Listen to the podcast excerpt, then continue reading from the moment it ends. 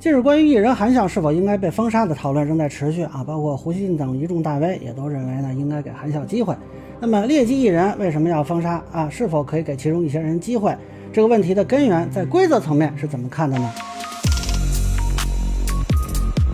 大家好，我是关注新闻和法律的老梁啊。这个事儿要说意外呢，也不意外啊，因为每次其实都有人提出来说给个机会吧。只不过没想到呢，是胡锡进会发生啊！他最新这个表态是说，啊，应该给韩笑这样的人的机会啊，如果再犯才封杀。鉴于韩笑出戒毒所已经十年，特别是呢，他做过北京市戒毒形象大使，而且呢，没有再被发现有吸毒行为，老胡个人主张呢，社会应当把他作为改过自新者对待，给他出路啊，包括允许他重操演艺职业。公众接受不接受他，由市场来决定。其实从黄海波之后嘛，就很多人提出来说，是不是应该封杀吸毒嫖娼艺人？然后呢，每次有艺人翻车啊，都有人说，哎，这个人是不是应该给机会？人家改过自新了，是吧？那这个事儿呢，我不太同意所谓让市场给结论的说法。而且呢，我认为啊，目前不具备条件为劣迹艺人解禁啊。咱们不搞情绪输出，我们就从这个规则层面聊一下，就当下的这个封杀它到底是什么，以及它怎么形成的，大家就明白是怎么回事了。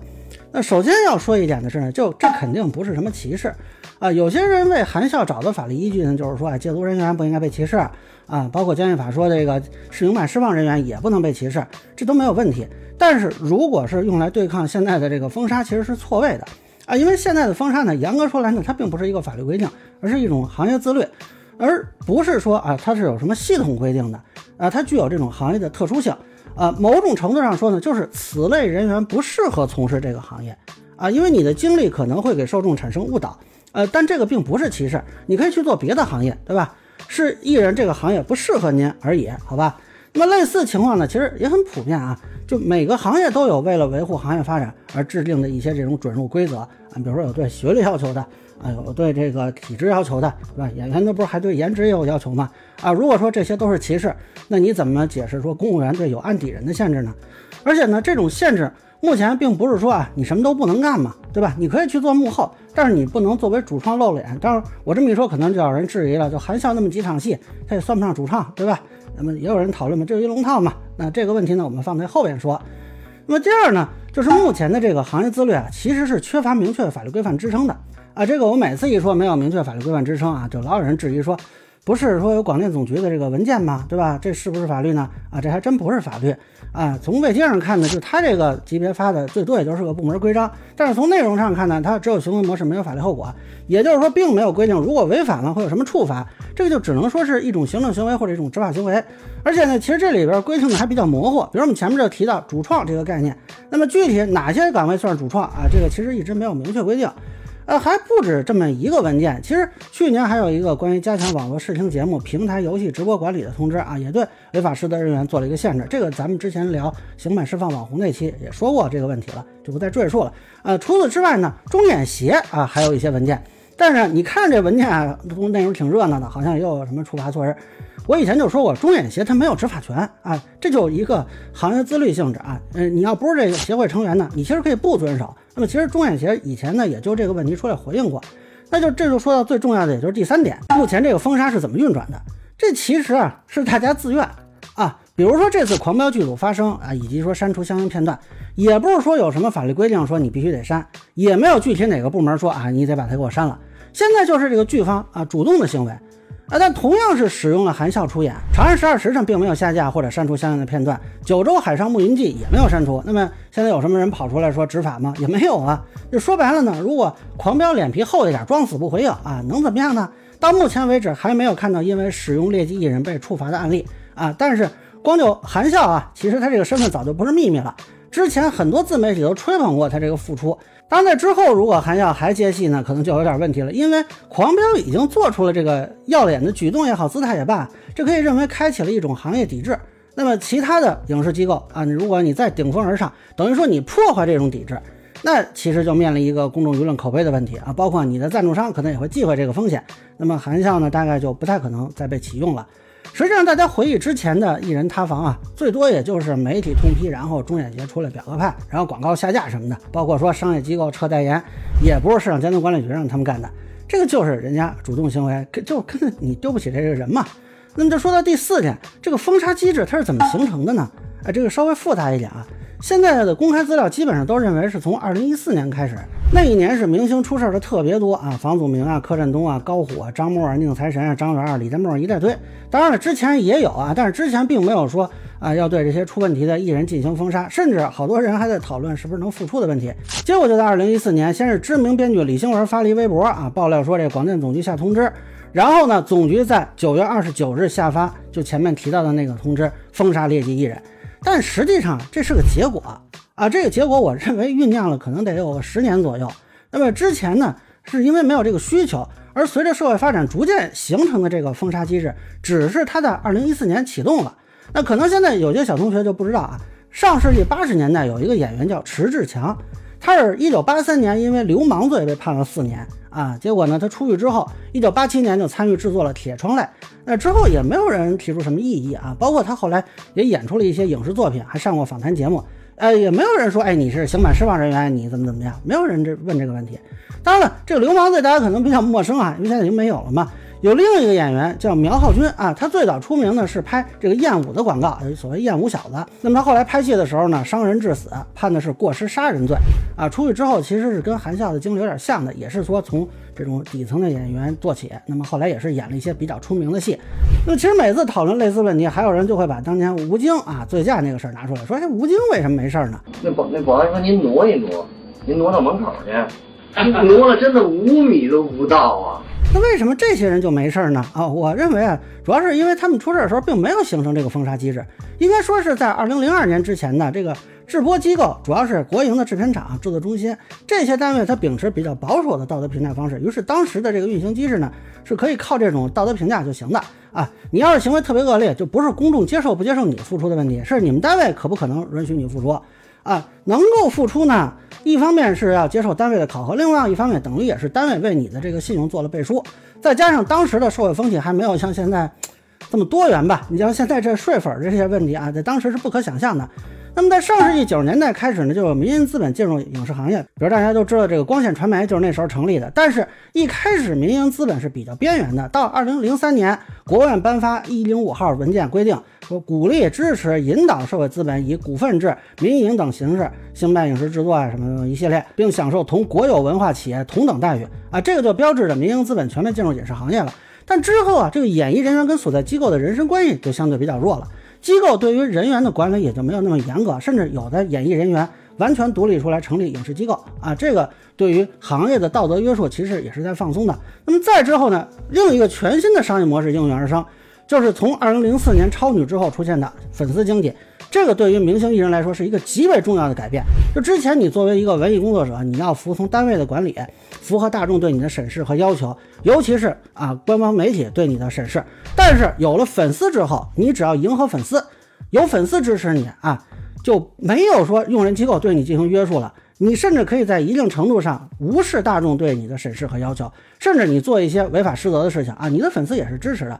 这个始作俑者啊，我个人认为啊。至少其中之一是郭敬明，就当时这个郭敬明已经被法院判决抄袭了，结果哎，他拒不道歉，而且他的粉丝对他极力维护，一方面是各种无脑辩护，说我家小四这么有才华，怎么会抄袭呢？另一方面是对原作者庄宇实施网暴，疯狂辱骂，甚至当时还有人写了一篇叫《九问庄宇》啊，说庄宇其实是被退稿了之类的，等各种谣言在攻击他。大家注意啊，在此之前，如果是类似情况，比如说某人做了这种违法失德的事情。最多也就说一句啊，这人挺可惜的啊，某些方面可能还是挺有才华的。我没有见到说这么大面积颠倒黑白、不讲是非的，只有在粉丝的拥趸下才发生过。那么可能有不同人有不同的解读啊。我个人认为，从社会规则层面，这其实就标志着原有的社会道德和行业自律已经失灵了，就已经管不了你们了啊。他们就是可以顶着社会舆论和大众的认知风生水起。否则，你告诉我为什么庄宇花了十五年才得到所谓的道歉？那么现在其实呢，这事儿更进一步了啊，已经发展出饭圈文化了。现在啊，已经不是说 犯错的问题了，是他们家艺人强奸罪判刑啊，还有人替他家哥哥说话，偷税漏税都被处罚封杀了。他的粉丝追到外网去看他的社交媒体。所以，如果在二零一四年没有出台对劣迹艺人的限制，大家想象一下啊，说包括如果没有最近这些年各界对明星艺人违法失德问题的关注和施压，那么现在。这个影艺圈是一个什么样的状态？我只是吸毒而已，凭什么被封杀？够了，我们欢迎你改过自新，作为普通人重新回归社会。如果你还想作为公众人物回来圈钱，去问问社会公众和那些牺牲的人们答不答应？这其实就是现实环境。这个环境之下，社会大众的需求加上官方机构的表态，加上媒体的施压，以及各商业企业出于自身品牌美誉度的考量，一起配合，诞生了现在的这个封杀机制。这就是我说为什么，哎，它不具备条件解除这种封杀机制，因为原有的规则失灵而诞生的这种规则，除非有新的规则可以取代。那么有些人说，哎，要给其中人一些机会。那么请问，您为他的道德背书吗？他如果再出问题，您承担什么责任呢？因为是您要求解禁的嘛。那就算您愿意承担责任，公众跟行业能接受吗？而且如果真的给某个人从这种封杀中解脱出来，那么就会有各种的人出来说，他家偶像也应该有机会啊。那就是等于说，在消解原有的规则同时，并没有建立起新的规则。所以我说，我们目前是没有条件解除这个封杀机制。你如果说想解除，两条路，要不您就退回从前啊，说咱们回到那个说靠单位管理的时代；要不咱们就想其他的办法啊。那么现在目前还没有更好的办法进行替代吧。那么第五点呢，就是这个封杀机制，其实它呈现出一种不稳定性啊。这个就是因为它是由多个群体配合形成的嘛。那有一个群体没有配合，或者配合的不好，可能有时间差。它就可能导致这个机制无法启动或者效果不同。那么在一些这个机制启动之前出事的艺人，比如说前面提到的吴京他们几位，他在这个机制启动前就回归到正常的工作，而且像吴京呢，他还取得了很高的社会美誉度。那如果没有大众普遍的批评态度或者媒体施压，商业企业也不认为投资他们啊会有什么导致自己品牌社会评价降低的情况，官方也没有介入。那即便他们可能存在一些违法记录啊，也不会被这个机制封杀。但另一方面呢，有一些人的身份他其实处于模糊状态，比如说演员王学兵，曾经在二零一五年因涉毒被抓，当时呢导致他在电影里的镜头被删。但后来呢，他的经纪公司发声明说他不是劣迹艺人，而且呢他又确实啊演出了一些影片。那要这么看，他似乎就还真不是劣迹艺人吗？结果去年因为代言酒的广告又被批是劣迹艺人。那么企业呢道歉下架广告，法制日报的报道仍然称他为涉毒艺人，并且把他作为例子来探讨劣迹艺人应该怎么防范复出。那么对他的这个封杀到底有没有启动呢？到底他是不是劣迹艺人呢？啊，这个我也没有办法判断。那么韩笑按说呢啊，并没有担当主演，甚至他不在广电总局通知的那个要求说主创这个限制内。但是由于他是扮演了一位毒贩。